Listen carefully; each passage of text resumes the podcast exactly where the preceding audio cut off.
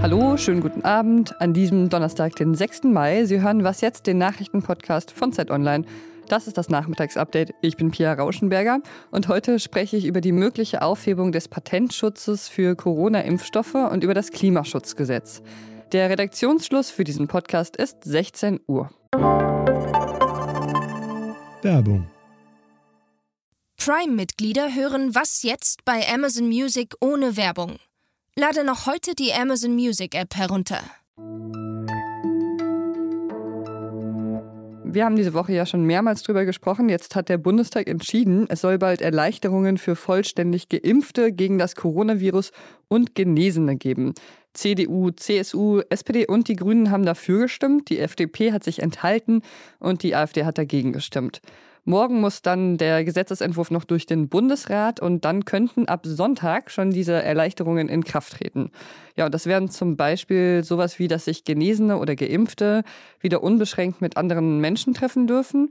Die Details, die haben wir aber diese Woche schon in den vergangenen äh, Folgen ausführlich besprochen, zum Beispiel am Dienstag. Von daher war das jetzt hier nur ein kurzes Update, dass der Bundestag jetzt auch zugestimmt hat. Ja, die US-Regierung hat gestern eine historische Ankündigung gemacht. Und zwar äh, sagt sie, dass sie den Patentschutz auf die Corona-Impfstoffe aussetzen will, beziehungsweise dass sie diese Aussetzung unterstützen würde.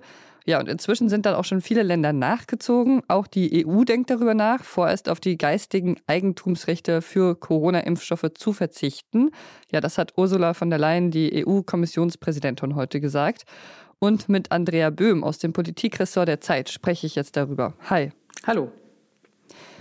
Ja, Andrea, Anfang der Woche haben wir noch darüber geredet, dass die Aufhebung der Patente ein ziemlich wichtiger Schritt wäre, um weltweit impfen zu können und nicht nur eben in den reichen Ländern. Bei der Welthandelsorganisation in Genf wird ja seit Wochen über dieses Thema gestritten und bisher hatten die reichen Länder wie eben die EU oder äh, die USA solche Vorschläge von Indien und Südafrika immer blockiert. Jetzt sind sie plötzlich offen für so eine Aufhebung des Patentschutzes. Wie kam es dazu? Also dieser Antrag von Südafrika und Indien, der liegt seit Oktober 2020 äh, bei der Welthandelsorganisation und äh, bezieht sich auf eine zeitweilige Aussetzung des Patentschutzes, nicht nur für die Impfstoffe, das ist ganz, ganz wichtig, sondern für alle Covid-relevanten, Covid-19-relevanten medizinischen Produkte, also Diagnostika, Atemschutzmasken, ähm, Sauerstoffgeräte, aber eben auch Medikamente. Wie kommt es jetzt dazu, das plötzliche Umschwenken? Ich glaube, es hat sich einfach über die Jahre in der Diskussion eine Menge getan. Und man muss ganz klar sagen, in den USA ist von Seiten verschiedener Aktivistengruppen, NGOs wie Ärzte ohne Grenzen, aber eben auch ähm, Senatoren wie Bernie Sanders oder Elizabeth Warren ziemlich viel Druck auf die beiden Administrationen ausgeübt worden in dieser Frage, ja, nachzugeben, beziehungsweise sich auf konstruktive Gespräche mit den Antragstellern und anderen Ländern in der WTO einzulassen. Und das ist jetzt passiert und jetzt zieht die EU nach. Was würde denn das konkret bedeuten? Also könnten dann Impfstoffe wie zum Beispiel der von BioNTech einfach überall auf der Welt produziert werden, ganz dezentral, so in kleinen Fabriken oder wie wäre das? Nee, also es ist leider Gottes sehr, sehr kompliziert. Äh, das würde es erstmal nicht bedeuten. Ein Gegenargument äh, der verschiedenen Pharmaverbände, aber auch der Pharmakonzerne ist ja, dass es an der Verfügbarkeit und der Kapazität erstmal gar nichts ändern würde, weil es ist sowieso alles bis zum Anschlag ausgelastet. Es fehlt an Rohstoffen. Es gibt Handelsbarrieren und ob da jetzt ein Patent drauf ist oder nicht, das macht gar keinen Unterschied. Das stimmt so erstmal. Es ist in der Tat so, dass eine Aufhebung des Patentschutzes und das heißt, es geht hier um eine, eine zeitweilige Aufhebung, also für die Dauer der Pandemie, Aufhebung des Patentschutzes, erstmal nicht dafür sorgen würde, dass äh, morgen oder in ein paar Wochen plötzlich äh, Millionen Paletten mehr Impfstoff zur Verfügung stünden. Da ist der Einwand von Pharmaverbänden und Pharmakonzernen durchaus berechtigt. Es ist aber ganz wichtig, ähm, Patentschutz temporär aufheben zu können. Erstens für andere Produkte, wie, über die wir schon gesprochen haben, Sauerstoffgeräte, Medikamente etc. Aber auch bei Impfstoffen ist die Aufhebung oder temporäre Aufhebung eines Patentschutzes kann sie hilfreich sein, um schneller Produktionskapazitäten in Ländern aufzubauen, die bislang keine Impfstoffe herstellen können.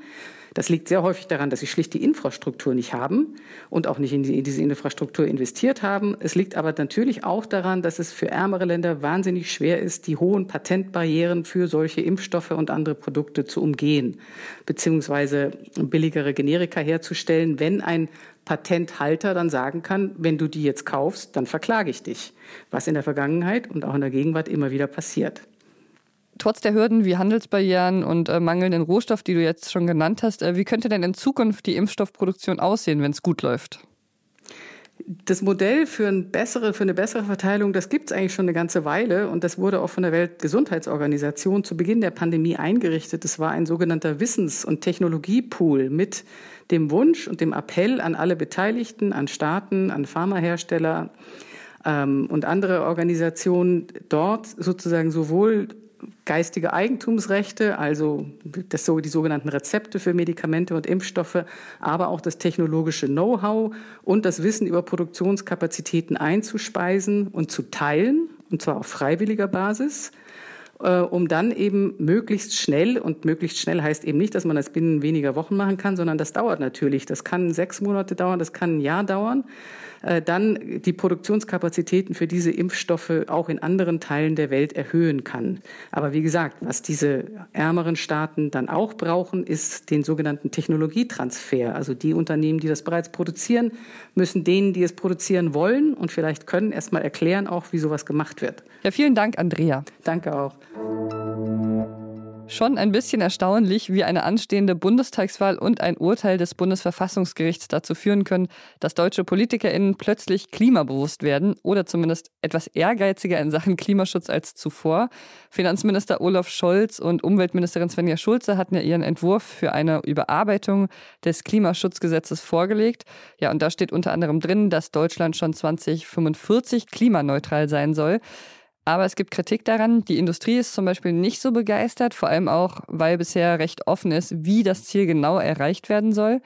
Heute sind dann äh, weitere Details zur geplanten Gesetzesänderung bekannt geworden.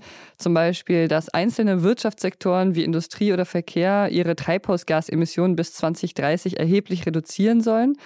Und Bundeskanzlerin Angela Merkel hat heute gesagt, dass das neue Gesetz auch einen Mechanismus beinhalten soll, der Sofortmaßnahmen nach sich ziehe, wenn ein Ziel nicht erreicht wird. Unser Klimaschutzgesetz sieht vor, dass bei Nichterreichung auch ein Sofortprogramm ausgelöst wird, um die Ziele dann zu erreichen. Und eine entscheidende Frage ist natürlich auch, kann mit dem neuen Entwurf das 1,5 Grad Ziel erreicht werden? Und die Antwort ist eher nicht.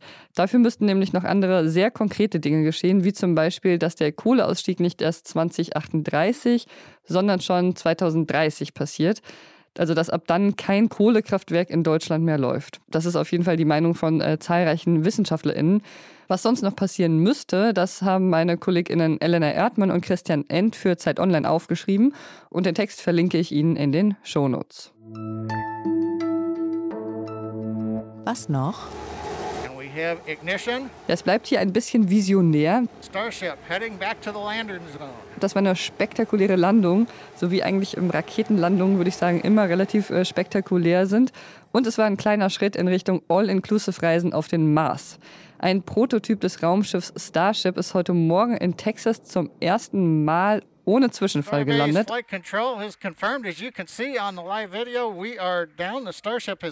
Bei der Landung vorher hat das eben immer so große Explosionen gegeben und jetzt nicht. Ähm, und dieser Raketentyp ist es eben, der Menschen dann irgendwann auf den Mond und dann auch auf den Mars bringen soll. Das ist das Ziel von Elon Musk. Und der hätte bestimmt auch nichts dagegen, wenn er für diese 100 Millionen, die er da investiert hat, noch selbst miterleben darf, wenn Menschen dann endlich auf dem Mars landen. Und ich bin kein Fan von Elon Musk, aber ich würde das tatsächlich auch ganz gerne noch im Livestream sehen, wie da Menschen ihren Fuß auf den Mars setzen. Unser futuristischer Podcast ist hier zu Ende. Was wir in Zukunft genauso gut, anders oder besser machen sollen, können Sie uns gerne sagen. Was jetzt Zeit.de ist die richtige Adresse dafür. Und mein Blick in die Glaskugel sagt mir, dass morgen früh hier meine Kollegin Rita Lauter über das Klima sprechen wird. Können Sie dann selbst überprüfen, ob meine Vorhersage so stimmt. Ich bin Pia Rauschenberger. Machen Sie es gut. Going through the safing sequence in the flight computer right now. We'll be back in a moment.